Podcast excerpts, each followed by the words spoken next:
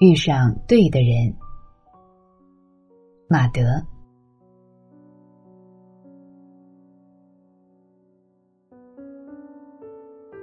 菩萨不在庙宇，也不在殿堂。人世间真正的菩萨，是那些摆渡自己的人。是谁不重要，重要的是谁和事。传经布道者，也许为你讲了很多，但越多，你可能越纠缠不清。有时候，小人物一句简单的自嘲，就会让心头豁然开朗。你觉得自己什么都不是，也就什么都简单了。所以，遇上对的人，比遇上高人有意义。这看似偶然，却是每个人的运数。冥冥之中向你走来的人，有些是过客，有些却是送你到彼岸的摆渡人。飘的结尾，斯嘉丽说：“毕竟明天将会是新的一天。”是的。无论此刻多艰难，都要等着明天为你降临的那个人。也许他正在奔赴于你的路上，并星夜兼程。从前有个人，总觉得活得不如别人，一天到晚灰头土脸的，一副不如意的模样。有一天。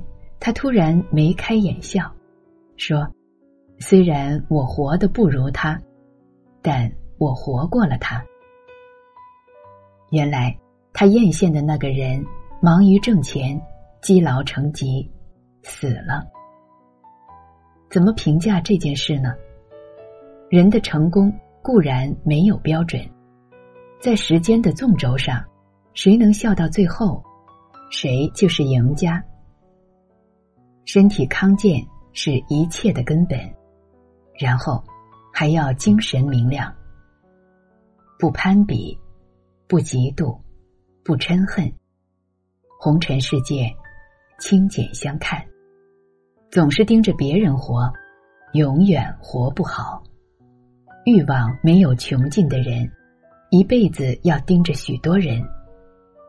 人要自个儿找罪受，谁也没办法。这是命数，也是劫数。问题是，外在的劫好渡，自折磨难缠。所以要活到精神明亮。你在路上，有的人走在了你前面，你知道不必追，这是通透。然后为这个气喘吁吁走在前面的人鼓掌，这是明亮。通透是不为难自己，明亮是心底有别人。前者通向智慧，后者抵达开阔，便是一个很难被世俗束缚的人。为一个人拿出全部，好处是赤诚，坏处是一旦对方习惯了，余下的全都是不好。从这个角度讲，倾尽所有有时候不是坦途，而是绝路。因为倾尽所有，就意味着将一无所有。还是要为自己留一点空间。有些话不必说出口了，有些事要一辈子藏在心里。这个世界上最可靠的人是自己。奉若珍宝的东西，可以带进坟墓。在分寸的把握上，你有实在就够了。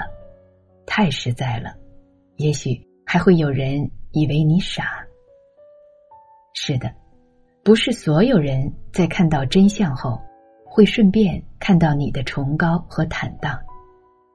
你必须在赞赏的对面，看到讥讽和冷笑。要留住最后的神秘，这是你应该有的深沉。在这份深沉背后，深刻与深厚相互激荡。一眼望到底，在意味上肯定难以胜过曲径通幽。你留住神秘，其实是留住了别人对你的那点想头。好人是这个世界的慈悲，但几乎所有的人把好人当成了一种慈善，接受好人的好，仿佛就是天经地义。只要他们比平时少拿出一点点，立刻。就会招来骂名，似乎骂也顺理成章，天经地义。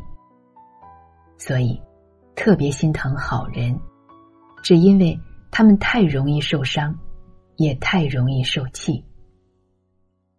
好人身边未必有多少恩人，但一定会有一群白眼狼，而且，那些不好伺候的白眼狼。后来还会成了仇人。好人只能一直好下去，在任何时间，在任何事上，好人努力的实现着自己，也成功的绑架着自己。好人的优点是慈悲，缺点是太慈悲。这么说不是希望好人变坏，而是希望别对谁都那么好。当然了，你让好人学圆滑，他学不来；学世故也学不来。要是能学来，也就当不成好人了。